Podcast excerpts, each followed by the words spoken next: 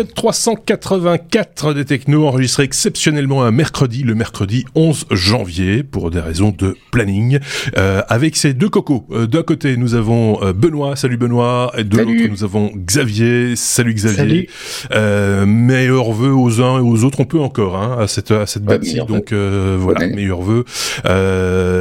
Et bienvenue à vous qui avez choisi une fois de plus d'écouter un épisode des Technos. Il y a un planning un peu chargé, il se passe des choses dans l'actualité, vous vous en rendez compte, mais comme on fait pas les choses comme tout le monde, ce seront des choses d'actualité que vous avez peut-être pas vues ailleurs ou entendues ailleurs. Donc ça c'est bien, c'est complémentaire, on va dire ça comme ça. Hein. Euh, et comme on a beaucoup de choses à dire, il y aura, comme toujours d'ailleurs, un bonus, le bonus 384 qui arrivera prochainement ou qui est peut-être déjà là, tout dépend évidemment à quel moment vous écoutez l'épisode 384. Euh, Est-ce que vous avez un truc à, avant de commencer à ajouter, un truc à dire, une, je sais pas, une annonce à Non, faire? mais moi, à part le fait que les, les, les, bonnes, les bonnes ou les mauvaises résolutions commencent mal, puisque je m'étais dit que je participerais, euh, je limiterais ma participation à Oui. environ une fois par mois. Ici, ça Ouais. fait ça fait même pas une semaine la dernière, donc euh, Oui, voilà. c'est ça. C'est, pour la petite histoire, tous les ans, hein, mais tous les ans. Et Benoît en est témoin. Xavier nous dit euh, oui, mais cette année-ci, je vais pas pouvoir faire beaucoup plus que l'année passée. Euh, je dirais une fois par mois maximum, maximum. Et, et chaque fois que je regarde, il en fait chaque fois une de plus par saison. Donc euh, voilà, c'est comme ça que voulez-vous. C'est la, c'est, c'est, toujours un, un vrai bonheur de participer à un épisode. Ça te, ça te, ça te, ça te Mais oui. libère. Ça te, voilà, et t'as plein de trucs à dire intéressants en plus, donc c'est, c'est pas plus mal. Allez, on commence notre ABCDR puisque c'est comme ça, je le dis toujours, je le rappelle à ceux qui ne nous connaissent pas bien, euh, c'est euh, sous forme d'un ABCDR qu'on vous propose cette revue de presse et euh, cet ABCDR cette semaine commence par la lettre B, B comme banque, Benoît. On va parler de carte bancaire, une carte bancaire un tout petit peu particulière puisque elle s'exprime. Voilà, elle, se, elle te dit ce que tu es en train de payer. Euh, et c'est la carte bancaire qui te dit ce que tu es en train de payer sur ton téléphone. C'est Thales qui a mis ça en place. non, non, elle te donne le montant en fait, hein, le, le- le prix. Après tu décides, c'est ton problème. c'est Thales qui a mis ça au point. Euh, et ça peut paraître un peu bizarre, mais l'idée c'est de, de rendre les, les cartes plus faciles d'emploi pour les, pour les personnes qui sont euh, malvoyantes. Et donc le, le principe, c'est que la carte contient un petit système émetteur extrêmement miniaturisé qui va communiquer avec ton téléphone pour lui passer l'information disant ben voilà le montant qu'on demande de payer.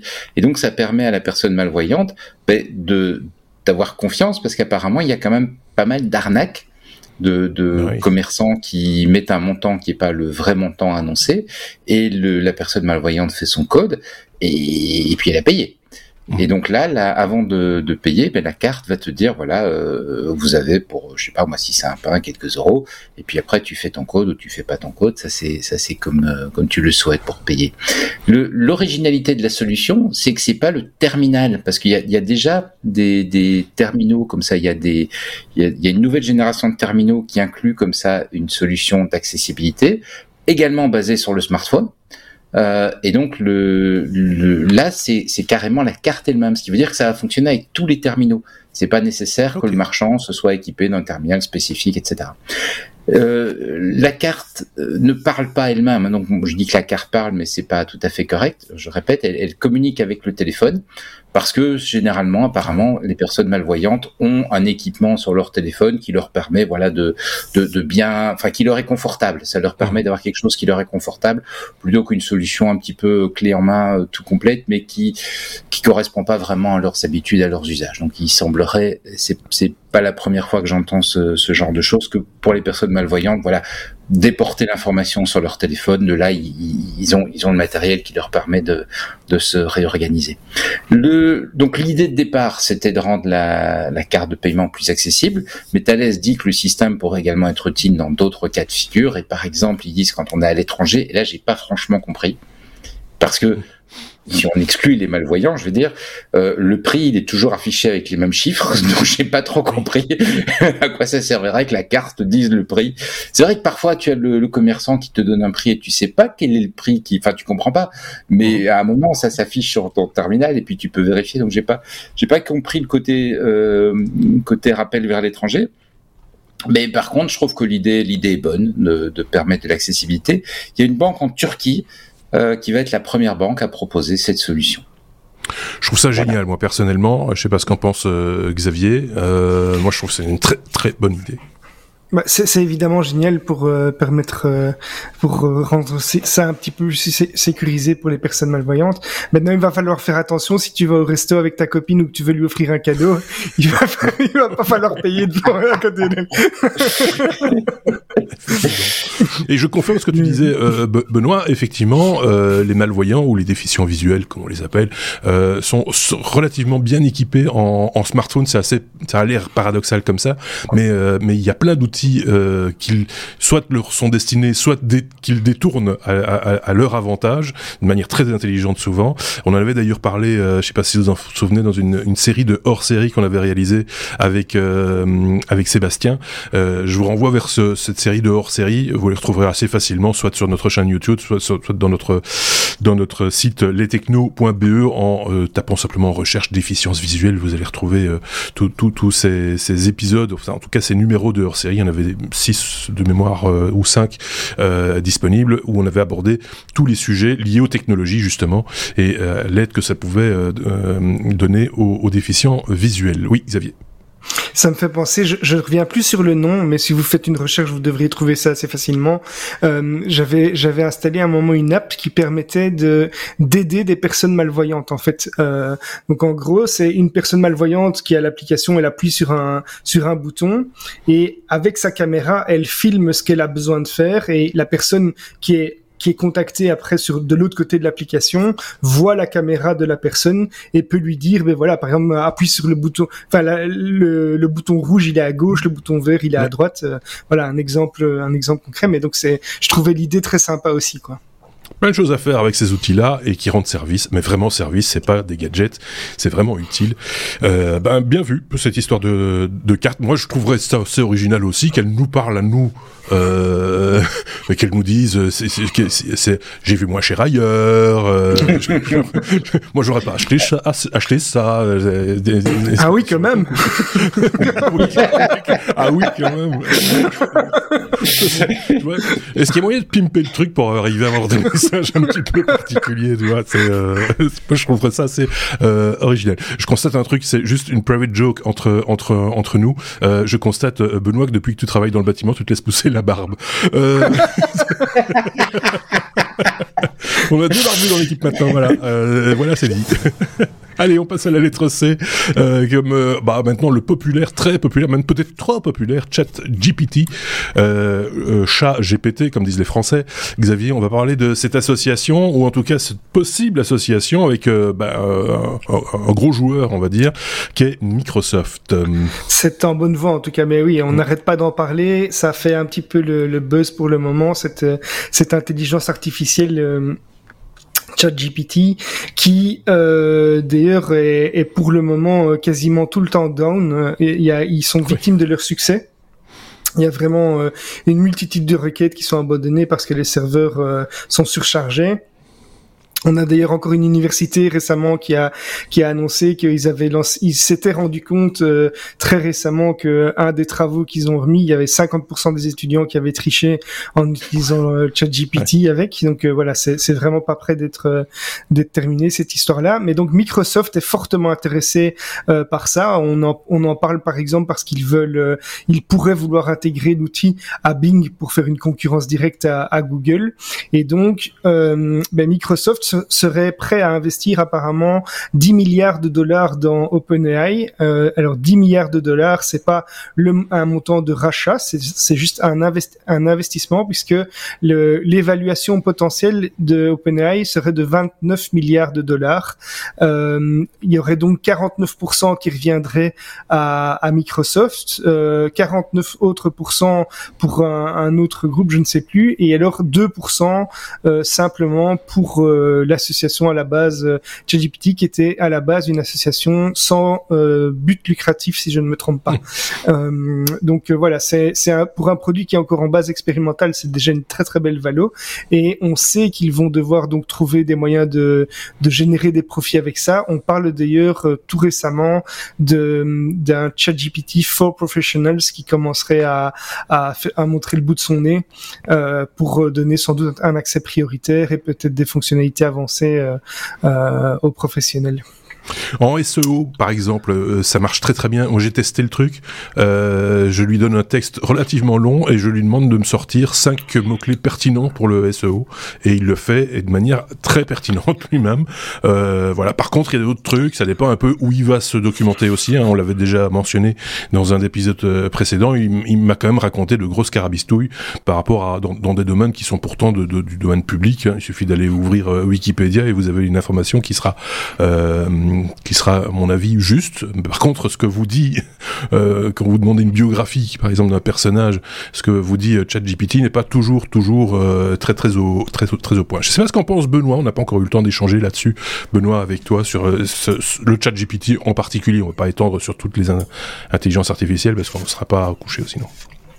Mais c'est intéressant de voir que, que Microsoft euh, voilà une, une manière. Enfin, je pense à Bing. C'est vraiment le produit qui qui, qui, qui, marche pas quoi. Enfin, j'ai l'impression vraiment qui est très en retard par rapport à Google.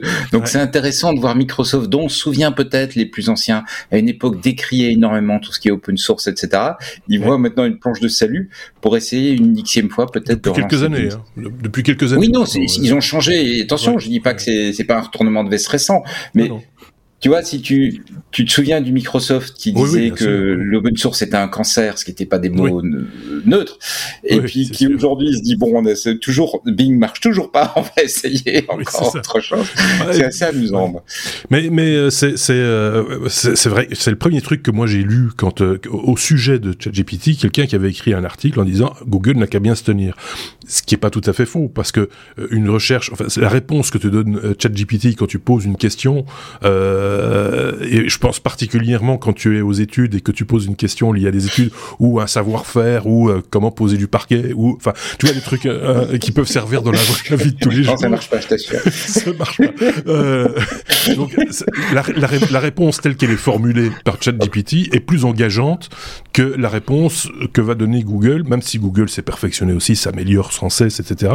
Mais je veux dire la, la pertinence du propos de ChatGPT, en tout cas, ça donne envie d'y croire. Alors après, s'il dit des carabistouilles, ça c'est un autre problème, mais, mais euh, voilà, c'est... Euh, il faut vraiment se méfier et vérifier ses sources, mais... Hein. Il faut toujours vérifier ses sources, parce que par exemple, Sergey Brin n'a pas créé SpaceX. Euh, c'est ce qui m'a... c'est ce que ChatGPT m'a dit quand j'ai demandé une biographie de, de Sergey Brin. Donc voilà, par exemple, mais ça, c'est même pas une... Le fait que ce soit dans des phrases bien construites, euh, contrairement à ce que moi je fais pour l'instant, euh, ça, donne envie d'y croire. Euh, beaucoup plus que quand c'est simplement un texte, enfin voilà, bullet point comme on dit, point A, point B, point C, cliquez là et allez voir vous-même. donc du coup on le lit comme ça, on se dit ah bah ouais, c'était écrit. Euh, bah non, c'est pas juste. voilà, c'est après. Bon, pourrait lancer à l'occasion un débat sur euh, ce type de, de création, de d'écriture euh, automatique par des, des, des des intelligences artificielles telles que celle-là, ou dans l'art, ou dans euh, etc., Mais on n'a pas le temps. Hein. Il y a plein de choses encore à dire dans d'autres sujets.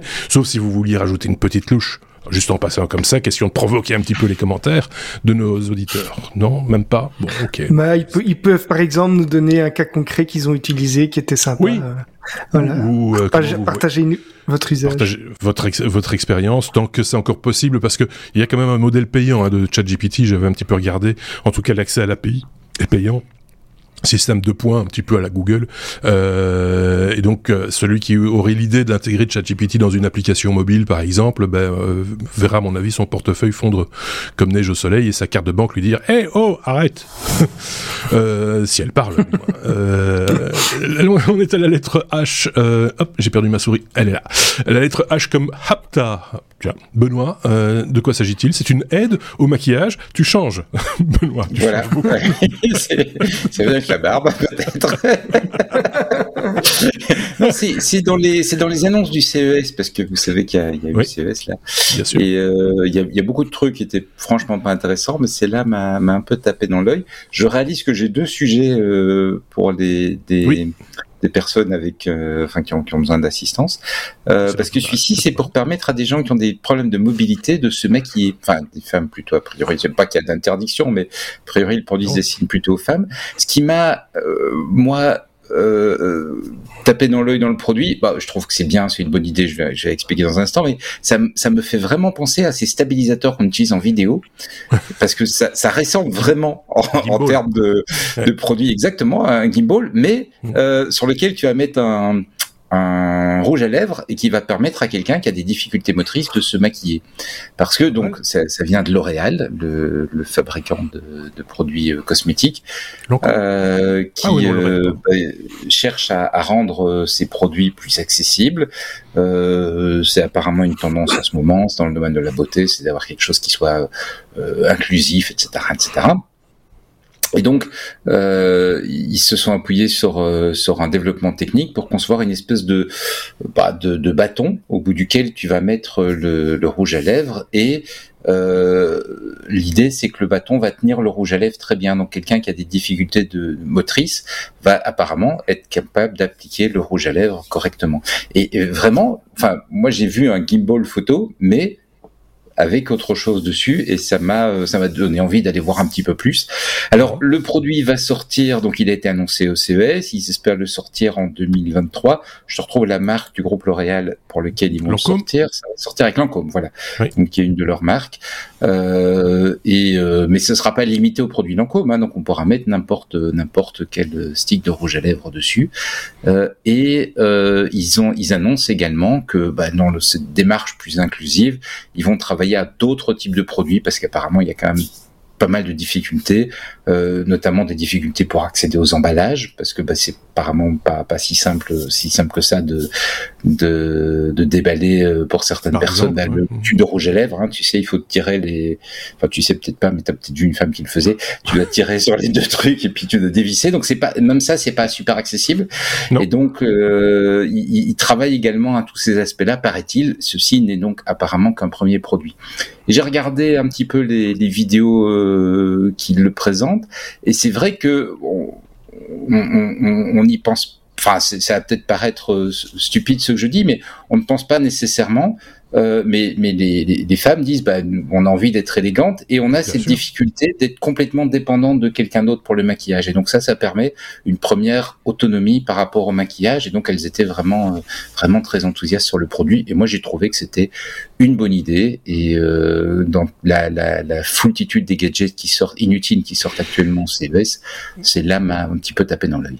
Mais je trouve même si que je suis pas utilisateur, même si je suis pas cible du non, produit. Non, mais on, ce, que, ce que je voyais par exemple, euh, parce que tu, tu parlais du rouge à lèvres, mais ça peut être aussi du mascara ou etc. Alors apparemment, c'est plus rouge à lèvres pour le moment. Ils, ah, ils disent qu'ils vont travailler sur d'autres types de maquillage, mais que pour le moment, chaque maquillage aura apparemment un peu ses spécificités. Parce que le mascara, du coup, il renvoie à, à, à un problème lié aux non-voyants, parce que du coup, il, euh, mais euh, non, mais sans, sans rire, parce que par exemple pour pour euh, aussi euh, par exemple se mettre du, du, du, collier dans les yeux, euh, tu vois des gouttes dans les yeux, mm. c'est pas toujours à la portée de tout le monde non plus, même de quelqu'un de valide. Hein. Je serais tenté de dire. c'est, c'est... Bah oui, parce qu'on a toujours la, la, main qui tremble un petit peu, etc. Ouais. etc.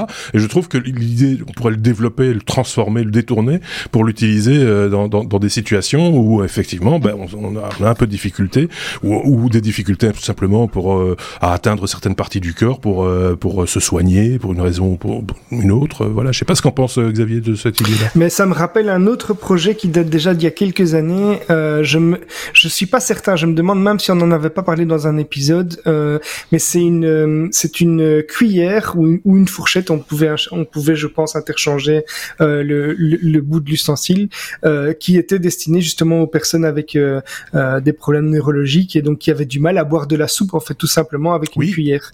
Et en fait, cette, cu cette cuillère jouait un peu un rôle de gimbal pour oui. compenser les mouvements de de la personne et ça me fait penser à ça et c'est évidemment toutes des technologies qui, qui sont euh, utiles et c'est passionnant euh, de, de, voir des, des, développements comme ça.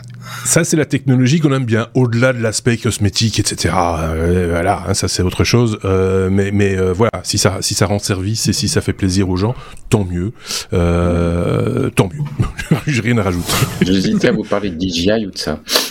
Ah, c'est autre chose. Euh, DJI il y avait un nouveau gimbal, donc. ah oui, bah, on en reparlera une prochaine fois. Euh, si on arrive à se maquiller avec, ce sera top. Euh, I comme immersion, Xavier. Euh, tu, tu veux, nous parler de, de quoi? Parce que ça, c'est encore une info CES, mais je n'ai pas préparé cette news. Donc, je, je c'est un, un projet asiatique. Donc c'est une startup japonaise qui s'appelle Aroma Join et le, le but en fait c'est d'augmenter l'immersion, la sensation d'immersion dans euh, différents types de contenus, donc que ce soit des films, des jeux vidéo, euh, même certains certains projets IoT ils, visent ça. Mais donc l'idée c'est de pouvoir combiner euh, dans une application un outil qui va permettre une excusez-moi, une sensation d'immersion plus importante. Euh, et donc ils ont une, une plateforme qui est entièrement dédiée à combiner du contenu vidéo à un contenu olfactif qu'ils ont appelé Aroma Player. C'est un projet qui a été présenté au CES 2023 et ça va permettre aux utilisateurs de sélectionner une vidéo, euh, d'associer un petit peu comme des sous-titres un timestamp thème spécifique à une odeur particulière. Et ils ont euh, utilisé un appareil qu'ils ont nommé Aroma Shooter qui se présente un petit peu euh, sous la forme euh, j'ai envie de dire d'une d'une grenade hexagonale. Ça a la taille un petit peu évidemment c'est pas le même usage mais qu'une grenade. Et ça va contrairement à d'autres outils ça va pas projeter des des du liquide ou ce genre de choses. C'est vraiment ici ils, ils disent qu'ils vont projeter de manière granulaire les odeurs directement dans le nez de l'utilisateur euh, et le système utilise des cartouches interchangeables. Il y en a certaines qui sont fournies avec. Je pense qu'il y a euh, environ une centaine d'odeurs qui sont euh, euh pré préconfigurées et qui vont pouvoir combiner, etc. Euh, ça vise évidemment à ne pas laisser des mauvaises odeurs euh, à long terme après l'utilisation. Et le projet est financé actuellement sur une plateforme de crowdfunding. Il a atteint, enfin, ils, ils, vendent ça aux environs de, de 1000 euros. chaque carte touche c'est une cinquantaine d'euros. Et euh, ben, voilà, l'objectif, c'est vraiment d'augmenter cette sensation de d'immersion dans les différents types de contenus euh, visuels, audiovisuels, euh, VR, etc. Je, vais paraître un peu vantard, mais j'aurais dû, j'aurais dû breveter cette idée il y a oh, facilement 25 ans. J'ai fait, j'avais fait une petite capsule radiophonique humoristique où j'avais imaginé un appareil qui s'appelait le Commodore. Euh, rapport au Commodore, euh, voilà, mais qui générait des fragrances en fonction de l'endroit où on posait la souris. Par exemple, si tu passais ta souris sur un citron, ben ça sentait le citron. Si tu passais euh, ta souris sur sur un truc, ça sentait le chien mouillé, etc., etc. Et j'avais fait cette petite parodie. Il faudrait que je la retrouve pour vous prouver mes dires, mais mais, mais, mais, mais voilà, c'est je pense que souvent quand une idée comme ça germe dans l'esprit de quelqu'un, le mien ou celui d'un autre, on est rarement seul. Hein.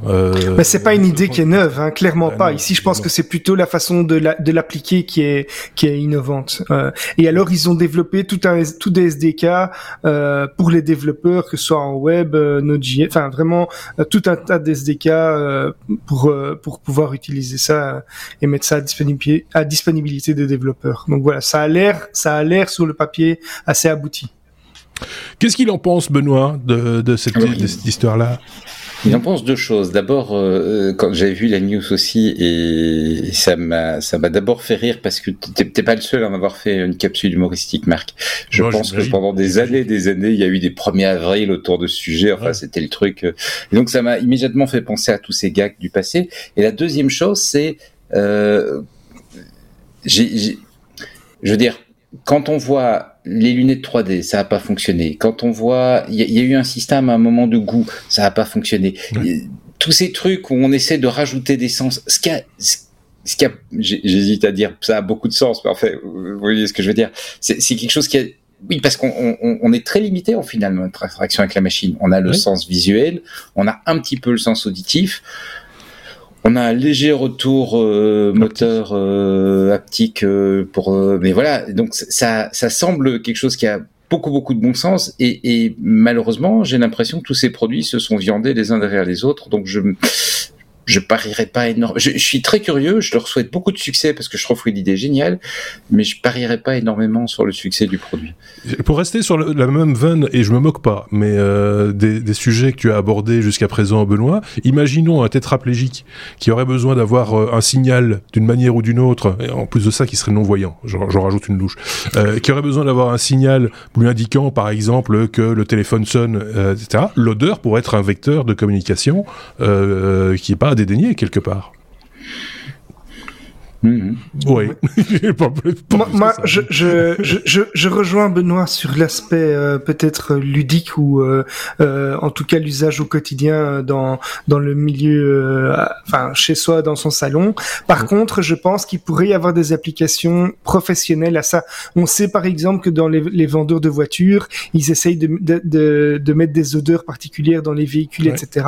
Et donc peut-être que quand on veut présenter un catalogue et qu'on passe d'un produit à un autre que ce soit sur une tablette hein, même, je veux dire, euh, euh, ou ce genre de choses, peut-être qu'il y a des applications professionnelles euh, à ce genre de, de contenu. Mais voilà. C'est une idée parmi d'autres. En même temps, avoir l'odeur de voiture. Enfin, oui, enfin, oui, oui.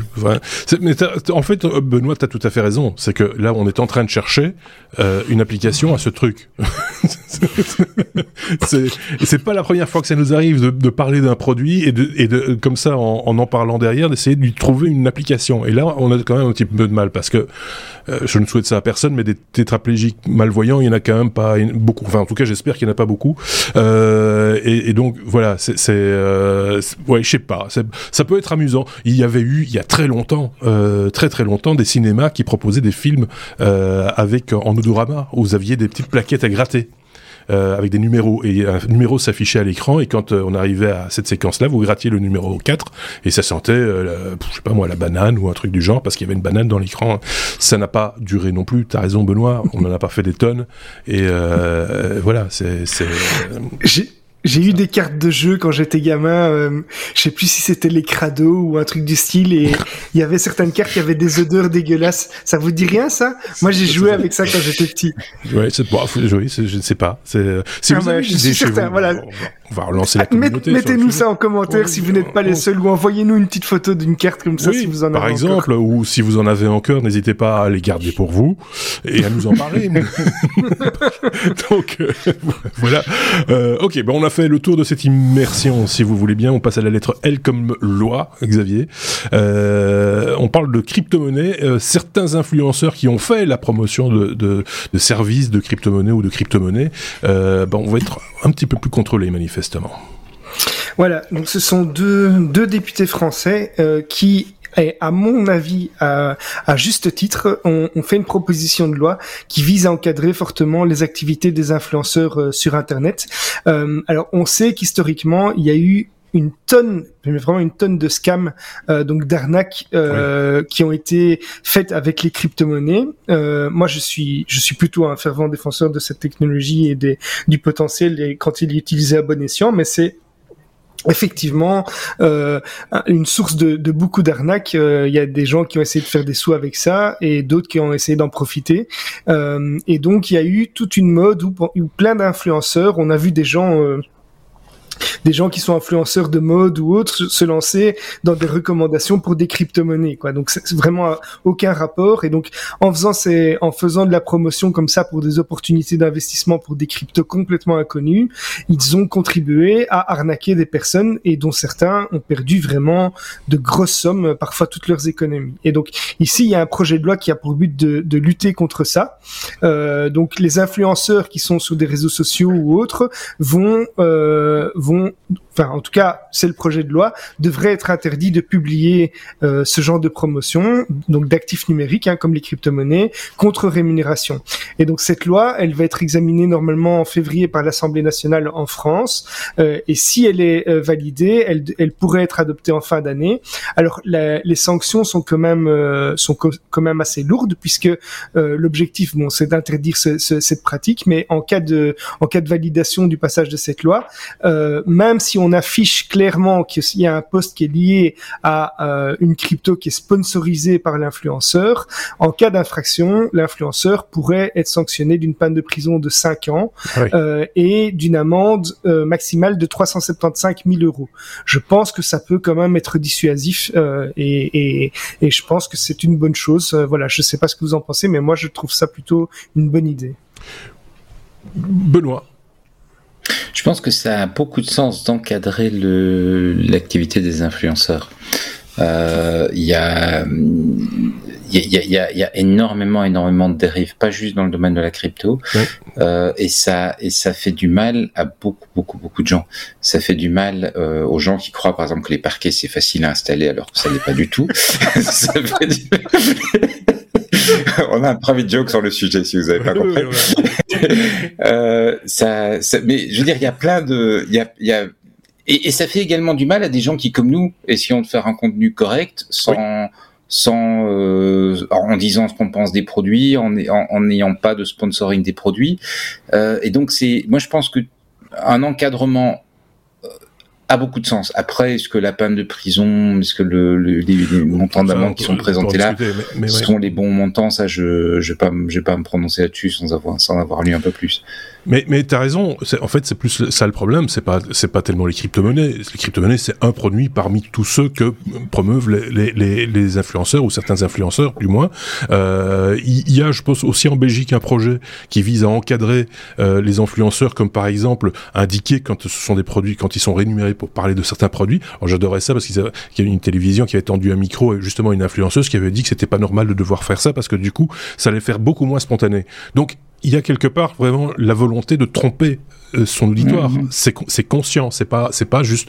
Euh, et, l'autre aspect, c'était de voir, puisque ce sont des entrepreneurs, euh, d'indiquer leur adresse quelque part. Et là aussi, du coup, c'était levé de bouclier. Ouh là là, mais vous vous rendez pas compte si les gens sont pas contents du produit, ils vont venir chez moi. bah oui, bah, c'est prendre tes responsabilités, fillette ou gamin. tu vois, c'est c'est.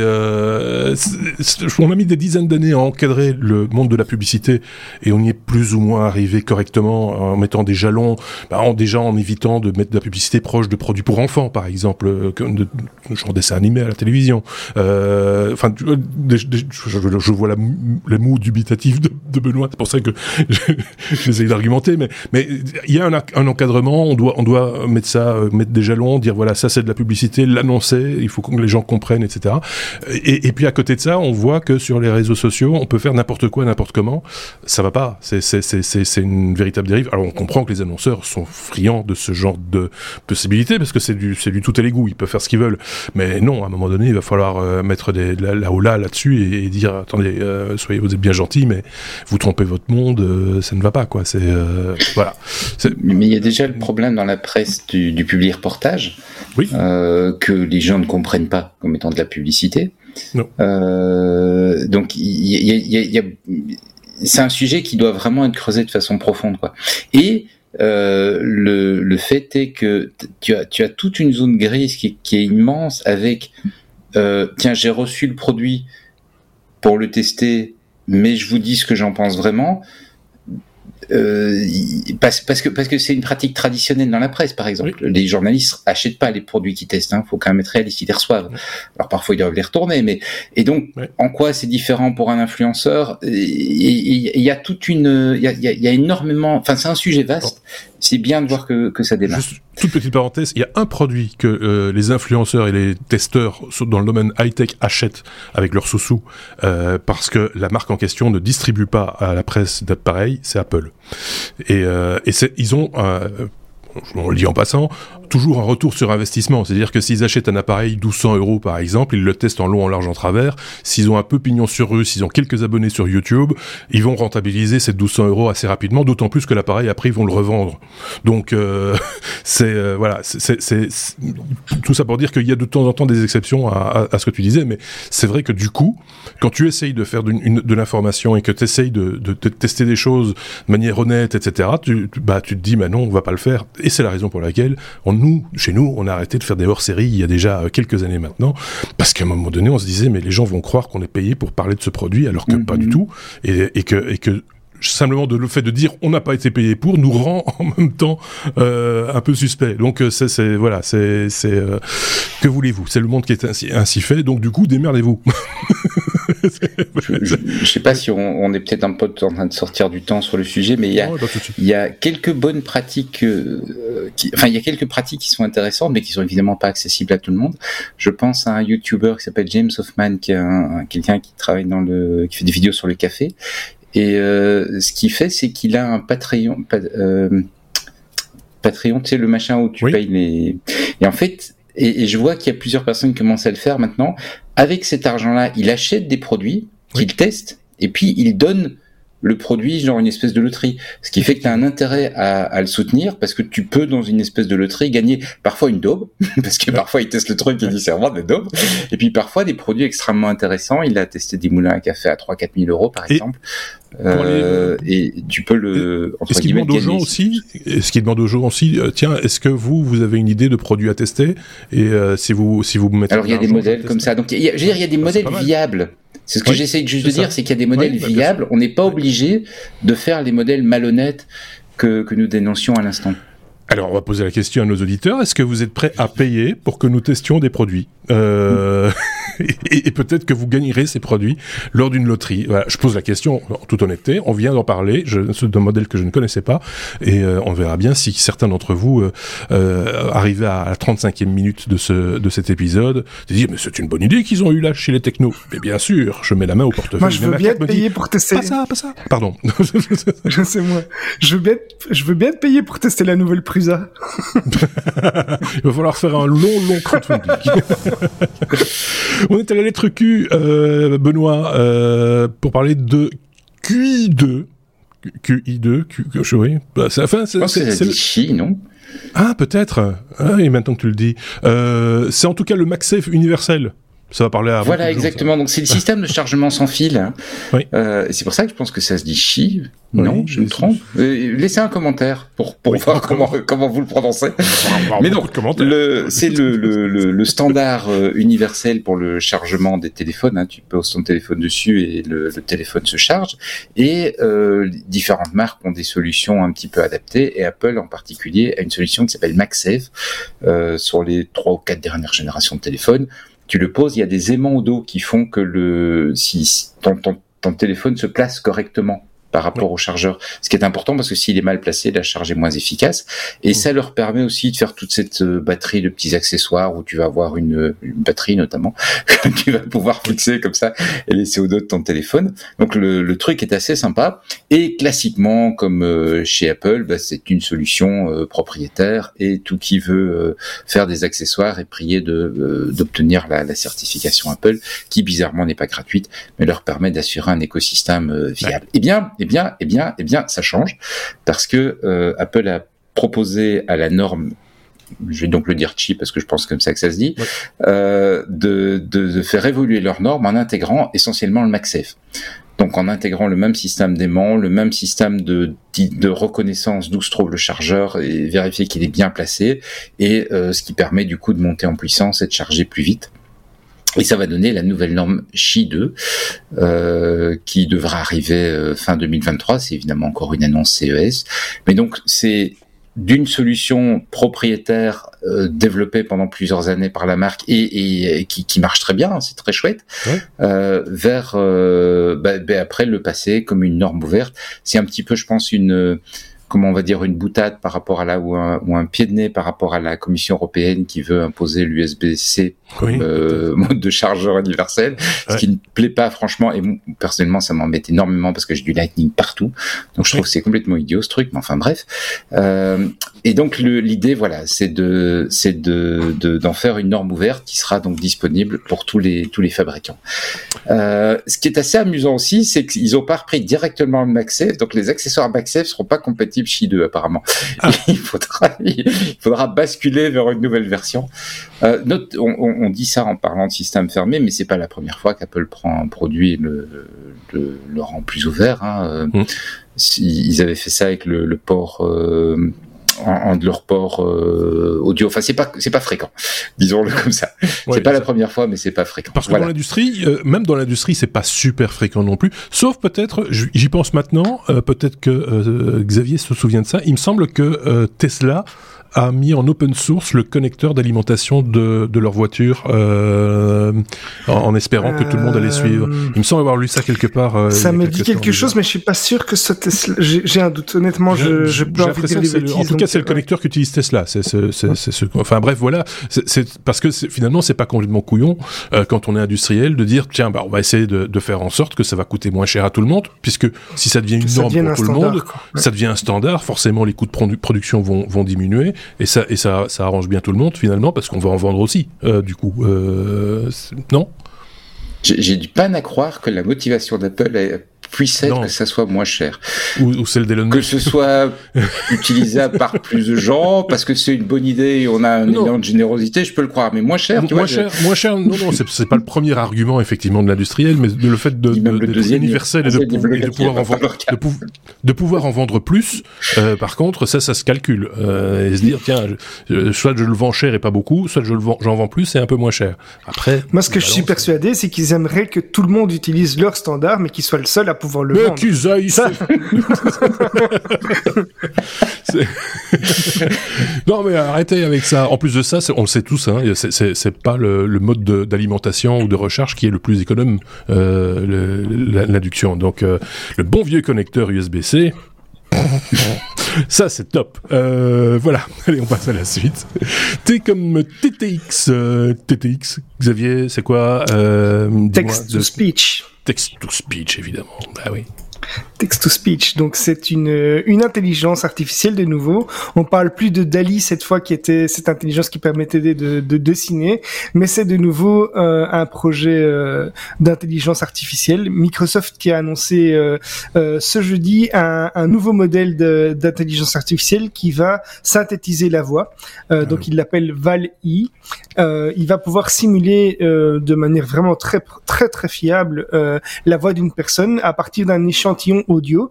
Et la particularité de, celui-ci, parce qu'on a déjà vu ça par le passé, c'est que euh, d'après ce qui est dit par euh, par les publications qu'on a consultées, cet échantillon audio pourrait euh, être aussi court que 3 secondes.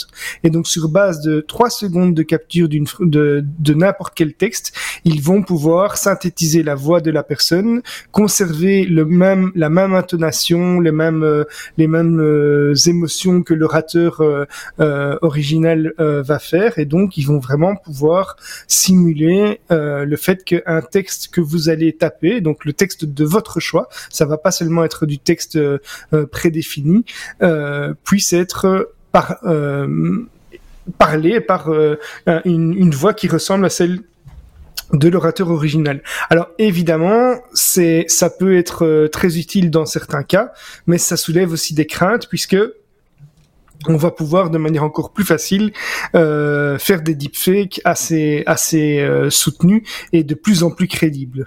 Mhm. Ça me fait un petit peu flipper. Euh, je le dis en, passant, parce que, enfin, voilà, le fait de dire que quelqu'un pourra utiliser ma voix pour dire des carabistouilles, alors que je suis tout à fait capable d'en dire moi-même, ça, me fait un petit peu, un petit peu flipper. Puis il y a des professions de gens qui parlent, tu vois, donc c'est, c'est, voilà, c'est un peu, je sais pas ce qu'en pense Benoît.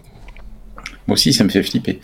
Euh, parce que il y, y, a des utilisations qui ont du sens. Hein. Euh, y a, oui. C'est quel acteur récemment qui a donné sa voix à un studio pour que après son décès, on puisse continuer à, à produire un, ah. une série ou quelque chose. Je ne sais plus, mais enfin, c'est vous avez sans doute entendu parler de. Et je me demande si ça n'a pas été utilisé pour Val Kilmer aussi dans dans le dernier Top Gun. Dans Top Gun 2, effectivement, Val Kilmer, sa, sa, voix a été reconstruite, oui. Donc, euh, je vais pas dire que ça a pas des usages qui ont du sens, c'est clairement. Mais ça, ça fout quand même les jetons parce que la voix, c'est quand même un élément d'identification fort. Euh, c'est, quand on entend quelqu'un, qu'on a l'habitude de l'entendre, on le reconnaît. Je veux dire, on, à la limite, on le reconnaît plus qu'à son écriture. Donc, ça, ça, le champ des escroqueries est immense. D'ailleurs, si, c'est bien la preuve que, enfin, quand, quand on voit le, allez, euh, l'intérêt que le, le, le les gens de manière générale portent aux imitateurs, euh, hum, hum, hum. Euh, c'est bien la preuve que il y a quelque chose de quand on entend quelqu'un qui imite euh, Jacques Brel ou que sais-je, ben, on c'est un petit peu pantois en se disant ah quand même c'est pas tout à fait comme ça, mais on l'écoute quand même, on cherche les, différences et donc c'est bien et on, on, trouve toujours des différences. Donc donc c'est bien la preuve que c'est quand même une identité quoi, la voix. C'est t'as raison. Et ici, ici, il y a, je l'ai mis d'ailleurs dans les sources, il y a un site où on peut voir des, des, des démonstrations. Alors, on ne sait pas faire le test soi-même encore.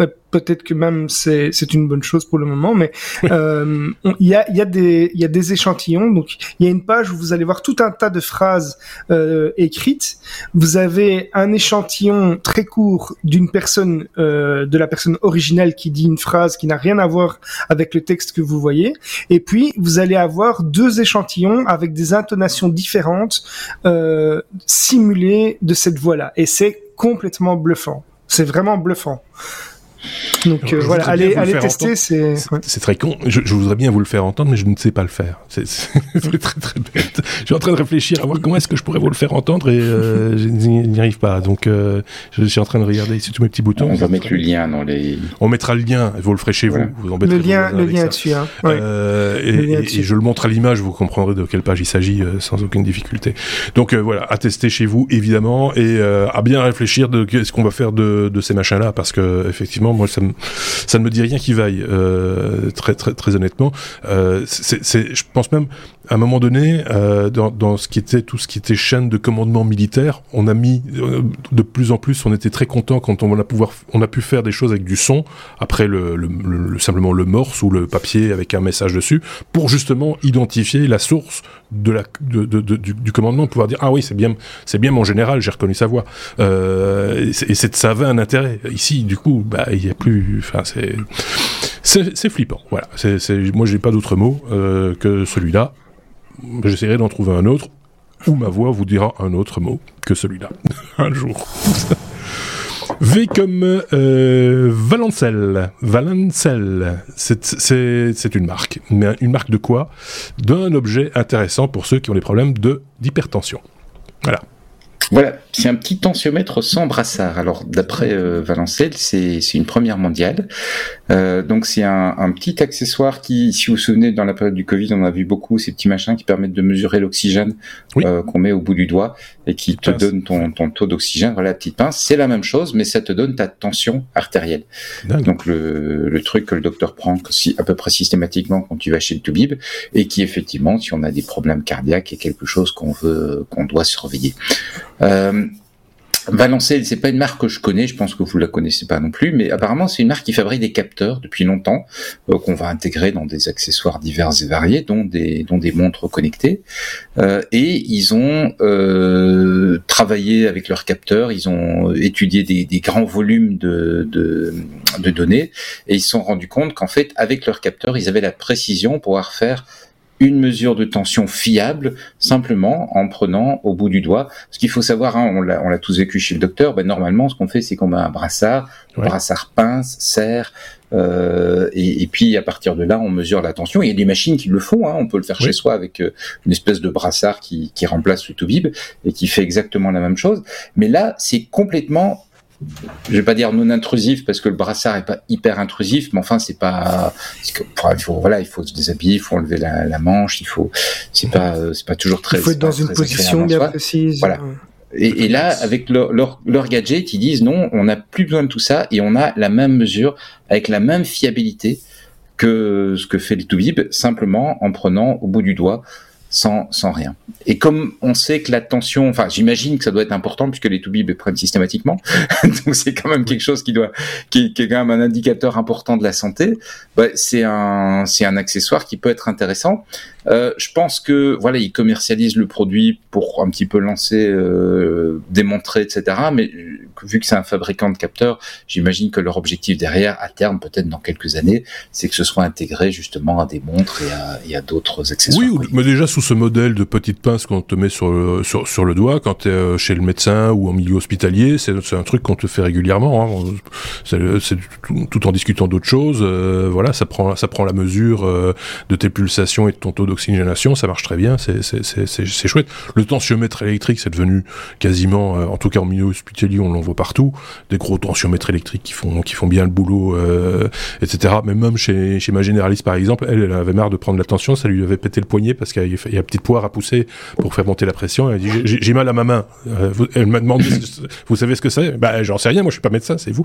Et donc euh, voilà et, euh, voilà. Bah, après si ça fonctionne, est-ce que c'est reconnu par le monde médical seulement parce que pas encore, mais ils ont demandé l'agrégation comme du matériel médical. Donc c'est les annoncés ES. Hein. donc ils ont annoncé au CES le produit, ils ont annoncé qu'ils ont demandé l'agrégation, qu'ils ont confiance de l'obtenir dans l'année et donc aux États-Unis dans un premier temps, et donc euh, d'avoir un produit qui serait reconnu comme un dispositif médical euh, tout à fait, tout à fait normal. J'ai quand même un petit peu regardé, même si la marque n'est pas une marque grand public, ça semble quand même être une marque sérieuse. Donc j'imagine que quand ils font l'annonce, parce qu'ils ont déjà des capteurs médicaux, donc mhm. j'imagine que quand ils font l'annonce, c'est pas, voilà, c'est pas, euh, comment dire, une start-up dans son coin qui, qui invente un truc et qui, qui dans six mois va se rendre compte qu'elle a pas le qu'elle n'a pas l'autorisation. quoi. ça m'a l'air sérieux. Les, les, plus âgés d'entre nous ont peut-être dû subir cet examen, ce, qui dure 24, 36 ou 48 heures, où justement on te met un tensiomètre qui prend ta tension tous les X temps euh, pour, pour, pour, contrôler comment voir, voir comment ton organisme fonctionne, etc. et qui enregistre ta tension en plus que tes pulsations, etc. Et donc doit porter un holster qui est voilà, c'est un peu, mmh. c'est vraiment, c'est vraiment embêtant quoi. Dormir avec un avec un brassard qui se gonfle toutes les 15 minutes, je t'explique pas le, le, bazar. Ici quand même, si on arrive à en faire un petit un petit bignou sympatoche qui tient, je sais pas, effectivement dans une montre ou euh, ou dans une pince avec un morceau de sparadrap. tu vois, ce sera déjà beaucoup plus tolérable pour dormir, je pense. Euh, sur le clavier. oui, par exemple. Mais tu vois, c'est voilà, et, et, ça, ça fait, c'est une véritable avancée technologique au niveau médical, je pense. J'en parlerai à mon médecin. je sais pas si euh, Xavier avait un truc à rajouter sur ce non, sujet. Non, j'ai juste, euh, c'est bizarre, le nom, le nom me faisait penser plus à une batterie ou quelque chose comme ça. Oui, c'est à ça que je pensais quand j'ai vu la fin du le CE de L. Effectivement, t'as bien raison. ok. Bon bah c'est un épisode du qui s'achève euh, tout doucement, donc euh, n'hésitez pas, hein, comme toujours, à le partager avec vos amis sur euh, les réseaux sociaux, ou par mail, ou par fax, par tam-tam, par pigeon voyageur, parce que vous voulez, par bouche à oreille, ça se fait aussi de plus en plus, malgré le Covid. n'hésitez pas, il va y avoir, comme je le disais en début d'épisode, un bonus, il arrive, ou il est peut-être déjà là, allez, allez écouter, allez regarder sur YouTube, sur notre site lestechno.be et sur les bonnes plateformes de podcast. Une petite citation pour se quitter si vous voulez bien. Hop là La connaissance n'a de valeur que si vous la mettez en pratique. C'est signé Anton Tchekhov.